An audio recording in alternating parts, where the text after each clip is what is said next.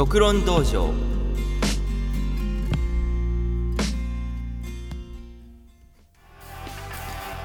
はいというわけでですね、えー、今月も始まりました独論道場の方を始めていきます。えー今回はね10月の放送ということで皆さんいかがお過ごしでしょうか。ねえっとですねまあ私の方はですね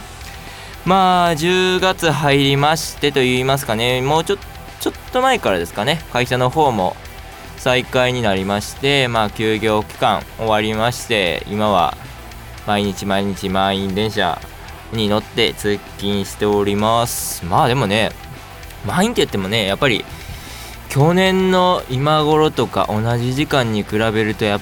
ぱり人減ってますねっていうのは思いましたね。まあ皆さんがどういうね通勤の経路通ってられるかわからないんですけど僕なんかはねあのまあ一応その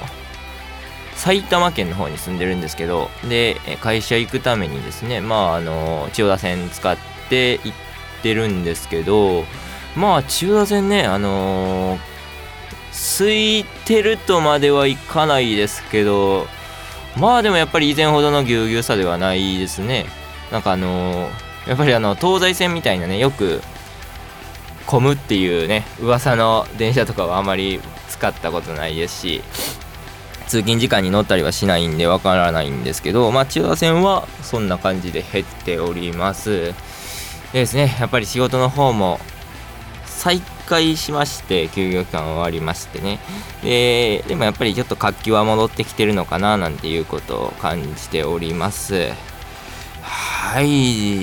ていうような感じでね。私の近況の方はこんな感じになります。はい。でですね。まあ10月ハロウィンとかもありますしまあそれもどうなるかはわからないですけどまあやっぱりちょっとねこういう楽しい行事とかはまあ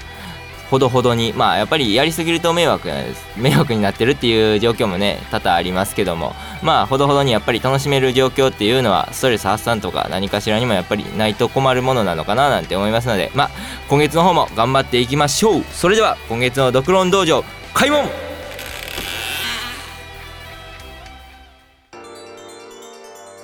はいというわけですね。今回も独論道場の方始めていきたいと思います。はいね。まあオープニングでも話しましたけど10月ハロウィンですよ。まあねまあ例年 仕事とかもありますしまあ渋谷は近いんですけどね。あの職場的に。まああんまり行かなかったりするんで。まあ今年どうなるかわからないですけど参加はまあ今年もしないというかできないのかななんて思ってますが。でですね。まあちょっと話はそれちゃいましたけど。今回ね話させていただこうと思う内容なんですけどもまあそうですね最近ちょっとニュースで流れてました。あのー、何でしたかね。東京電力とまあ原発のお話ですね。まあ別にそのまあ本題は原発のお話ではないんですけどもまあなんか詳しく調べてないのであれなんですけど原発の問題の方で勝訴のお話があったそうですね。ですね。まあまああんまり関係ない話なんですけど、まあ、やっぱりその当事者ってわけではなかったのでやっぱりそのこの東京にまあ東京というか関東に住んでますけどもやっぱりその原発問題のやっぱり当事者ではないのでねその気持ちとかそういう問題はわからないんですけどというかまあ想像するしかできないんですけどまあで今勝訴というのがありましてね。でまあ僕やっぱりその詳しくというか当事者じゃないんで詳しくずっと見てたとか考えてたわけではないのでまあやっぱりこのああまだして まあちょっと誤解しないでいただきたいんですけど別にその被災者の方とかに対してはやっぱりその大変なこともあったしっていう気持ちはあるんですけどやっぱりそのどこか当事者じゃないないという感覚がありましてね。あの今回その勝訴のお話を見てあ続いてたんだなっていう話はちょっと思いまして。まあ何て言うんですかね。やっぱりまあ被害者の方のねまあ復興っていうの本当の意味での復興まあいろんな心とかもそういうのもありますけどそういうことを考えるとまあまあ長いってわけではないとは思うんですけどまあでねそのあやってたんだという話。でちょっと思ったのがですねまあ日常生活で誰しもが経験したことがあるんじゃないかなという問題でまあ今それを言うみたいなね問題をちょっとふと思い出しましてね。でそのことについて話させていただこうかななんて今回の話題はそれにしようかなと思ってやらせていただきます。まあねよくあるじゃないですか。あの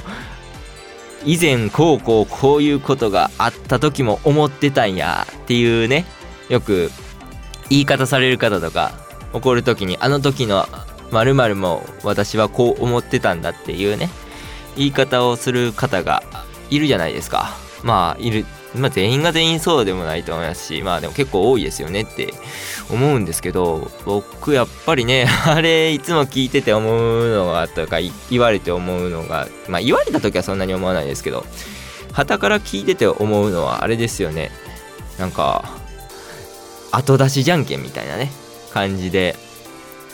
まあどこかねやっぱり釈然としないというかことありますよね。結局はその怒ってる内容っていうのはねやっぱりその当時起こったことっていうものであるべき話なんじゃないかななんて思うんですけど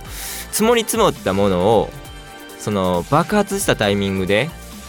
言うべきではないですしそれはもう過ぎたことといいますかね。根に持っているとしても終わったことなんですよねやっぱりその人の中ではというか。やった本人からしてもそうですしその怒らなかった方もまあその時起こらなかったのであればそれはもうその時点で解決しているものなんじゃないかななんて思うんですよね。まあでもやっぱり思うっていうことは分からなくもないんですよね。そういう何て言うんでしょう。やっぱりどっか引っかかってるものっていうのはまああると思います。僕も全然多分怒ってる内容に対してその昔の内容が入ってたかどうかって入ってないっていうのはやっぱり言い切れないところはあるんじゃないかななんていうのも思いはしますね。まあでもやっぱりそれを引き合いに出すのはまた別の話なんじゃないのかなと思いまして結局その積もり積もって怒ってるにしたとしてもそれはやっぱりこっちの責任なんですよね。まあ酷な言い方というかしてしまえば結局はその時に起こらなかった。自分が悪いわけですよ。その時点で治らなかったから今の今につながってるとしてもそれはその起こった時点でじゃあ起こらなかった時点というか気になった時点で起こらなかった自分が悪いと言いますか、まあ、そこで起こらなかったからそれは続いて同じようなことがあってもそれはしょうがないよなっていう話なんですよやっぱりね。でやそういうふうなことをね後から出すのはやっぱりちょっとどうかななんて思いますしまあ僕も自分自身そういうことを出さないように気をつけていかないとななんて思ったりしますよね。なんかこういうことってやっぱり夫婦喧嘩とかによくあるみたいな話はまあ聞きますけどね。まあでもどうしてもやっぱりやった方っていうのは分かってないというか、まあ、気づかないことの方が大半ですからね。まあ、何を何で怒られてるんやっていうことは言われてから気づくってことの方が絶対多いですしそれこそほとんどがそうですよね。まあ悪意があってその人とその人に接してない限りはまあそれは悪気があってしたことではないのでその段階でやっぱり注意しないとまあちょっと気になった段階で言わないとそれはやっぱり後々気になってくるのは当たり前ですしまあ治らないのも当たり前の話ですよねということででなんかちょっとねあのー、今回とかも今回というかまあ仕事の方でまあ会議というか雑談というかの中でね出てきたんですけどまあアドラー心理学っていうのでねまあ他人を変えるのは無理っていう文がありまして ああなかなかまあ言えて妙だなっていうことは思いましたね。結局は他人を変えたければ自分が変わっていかなければいけないっていうまあただ単純にそういうお話なんですけどもまあ自分から変える努力をしないといけないよということですね。そういうことに関しましても。やっぱりその気づいてくれるやろっていう思いがあるんでしょうね。あるんでしょうしまあやっぱりその気づいてくれるだろうっていう期待もあるんでしょうね。まあ僕はあんまりそういうことは思わないのでそのなんでしょうこういう話をすると冷たいというか人に興味がないななんだのね言われたりするんですけどまあ基本あれですからね人のことに期待をしていないというかまあ期待をしていないというのはね言い過ぎですけどまあ言ったことをやってもらえなかったりっていうのはねまたちょっと別の話なんですけど結局やっぱりやってくれるだろうとかっていうことを思うのはまあ良くないなと良くないなというか、まあ、そう思ってやってもらえなかった時にね傷つくというかね嫌な思いになるのは自分なんで初めからやっぱりやってほしいことは言う。で気使ってもらって当然だとは思わないっていうねことはちょっと思ってますかね。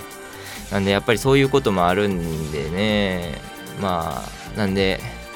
やっぱり皆さんもねこういう気ついたことは言いましょうというお話ですね。これはまとめさせていただくと。でですねなんか福島の勝訴まあ福島だけではないんですけど東京原発のね、問題のお話の勝訴の話でなんかこんなことを思い出してしまってるのもななあなんて思いながらちょっとねこの収録が終わって時間がある時にでもこの記事はしっかりと読んでいきたいななんて思うんですけどでですねまああのそういう話でまあ皆さんそのやっぱりそのね円満というか円滑な人間関係を結んでいくに関しましてもやっぱり自分からね環境を変えていくっていうのはやっぱり大事なことなんでまあ帰れない環境っていうのはやっぱりあると思います。それこそその何でしょうね。このやっぱり積もり積もって言うってやつはやっぱりその信頼関係がそこにあるわけじゃないですか。ある一定の自分の中でも信頼のあれがあってこの人ならこの人と付き合っていけるっていうことを長年していった上でのやっぱりそのね長年ずっと一緒にいたら分かるやろみたいなおごりとか親しき中にも礼儀ありっていう言葉はありますけどやっぱりね親しくなってくるとちょっとずつルーズになってくるのは分かりますしあの相手に対してもやっぱり理想が高くなってくるっていうのも分かるんですよね。なのでやっぱりのに関してはねただまあ変えていこうっていう努力はやっぱりできるんですよ。そのもともとうまいことやれてたわけですからね。まあでもまあ帰れない現状っていうのもやっぱりあるわけでそういう時はやっぱりね環境だったり場所だったりをまあ変えていくことも大事なんじゃないかななんて思いますね。やっぱりそのちょっと話は変わりますけどもそういうね自殺とかの問題最近多いじゃないですか。まあやっぱりこういう話はねあの暗い話になったりするかななんていうことであんまり話さなかったりしてるんですけどもまあでもやっぱりちょっと触れていこうかななんては、まあ、こういうことも触れていくのもまあたまにはいいのかななんて思って話させていただくんですけどまあやっぱりねそういう環境って連鎖するっていう話はよく聞きますよね。そういう一つのその死っていうものをやっぱり身近に感じてるようで身近ではないんですよね。なんでやっぱりそのコミュニティ自分が属してるコミュニティの中でそういう死に関することがあればやっぱり近くなってしまうっていうのはあるのかなと思ったりはしてましてなんかどっかの小説でもそういうこと書いてたななんていうことを思ったりしてまあ連鎖するんだななんて思ったりはしたんですけどまあとりあえずまあそのそもそもまあでこういうねどういう事情があったかはやっぱりわからないですよ。まあ外の人間なのでねやっぱり近くでその人となりを知っているわけでもないですしなのでやっぱりまあとりあえずまああんまりわからないんですけどまあご冥福をお祈りはしているんですがまあでもねやっぱりその自殺する要因っていうのはやっぱりいろいろあってでさっきの話とちょっとつながるんですけどもまあ学校とかでねいじめられてたりだとかそういうことってやっぱりあると思うんですよ。こういう都会といいますか、まあ、僕自体はまあ田舎だったので、まあ、そういうのをまあ見てないですし身近にはいなかったっていうのもあるんですけどまあでもやっぱりそうですね環境とかは変えれるのでまあでも無理じゃないですか。そのいじめてくる相手をどうこうしようとしてもそれはやっぱりそこは変えれないんですよね。もともとその始まりといいますか悪意があって接してきてる以上さっきの話みたいにこのお互いのまあ良好な関係まあ両方まあ何て言うんですかね。一方通行じゃなくて往復してるような関係であればやっぱりその改善っていうのはこっちからのベクトルも向けれるので、まあ、変えていけることはできるんですね。でもやっぱりそのいじめとかってや相手からの一方的なベクトルなのでそういうのを、まあ、いくらこっちから変えていこうとしてもまあ変えれる変えるのは難しいと思うんですね。だったらやっぱり変えれるところから変えていこうっていうことでまあそうですね。なんかまあ死とかに関してはあんまりそうですね。なんかやっぱり自殺する人に自殺するななんていう話はねあんまり言えないわけですよ。やっぱりそこに至るまでの経緯っていうのがあってでその人の辛さっていうのはその人にしかわからないですからまあ外野がねもっと頑張れよとかそういうことを言う問題ではやっぱりないと思うんですね。これに関しては。よく言う人とかもいますし自殺はダメっていう話もありますし言う人もいますけどまあまあそうですね。命は大事にした方がいいとは思います。それはそういう僕の意見というか、まあ、世間一般の意見っていうわけではないですけどまあ大事にしていかないといけないものですけどもだからまあそれを選ぶぐらいならもっと変えれるところがあるよっていうのはみんなというかちょっと悩んでる人が聞いてるかどうかわからないんですけど思っておいた方がいいのかなって。いくらでもいくらでもというのはまたあれなんですけど本当に辛い時は逃げることというかね。別の変えれるところを変えて自分が生きやすいような生活にしていかないとなっていうことはやっぱり変えれるところは変えていきましょうというお話です。でですねまあちょっと長々と話させていただきましたがまあまとめさせていただきますとねやっぱりそのまあアドラー心アドラー心理学のお話ですっていう 話ではないんですけどまあとりあえずやっぱり自分がが変えれるところは変えていって自分のいい生活にしていきましょうということで今回のドクロン道場の方この辺りで締めさせていただきます。はいというわけでですね、まあ、今回も話させていただきました。長々と付き合っていただきありがとうございます。まあねちょっとまあなんか重たい感じの話になってたのかな。まあちょっとねまあシビアなお話とかまあちょっと気にする人は気にするみたいな話題について話しちゃったんでまあまあまあねこういう意見ですという話です。そんなにまあ深く考えずに生きていきましょうよっていうことですよやっぱりね。人を許せるだけの寛容さを持っていきましょうとかやっぱりねこの世界というか見える場所だけが全てじゃないよというね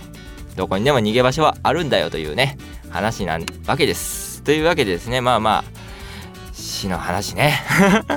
昔とかやっぱりね思ってましたね。今ちょっと薄れちゃってますけどすごい昔は身近に感じてましたね。なんか目を閉じたら一生目を覚まさないんじゃないかとかね。死んだ後の自分の意識ってどこに行くんだろうなんていうことを考えて。でそんなことを考えて怖いななんて思ってるうちにやっぱりね体は正直で寝ちゃうわけなんですよね。どれだけ怖いと思ってても。あそんな感じですよ。やっぱりどれだけね許せないことがあってもやっぱり許せる時は来ますしそれこそね許していける心意気になれますのでやっぱりそのねちょっと細かいことが気になるならそれは言って直していきましょう。そしたら許せていくと思います。というわけでねまあ総評といたしましてはまあ何ですかね。いろんなことを許せる。自分の弱さもまあ人の弱さも許せる。人間に頑張って僕もですけどなっていきましょうね。というお話で今回の方は終わらせていただきます。それでは今月のドクロン道場閉門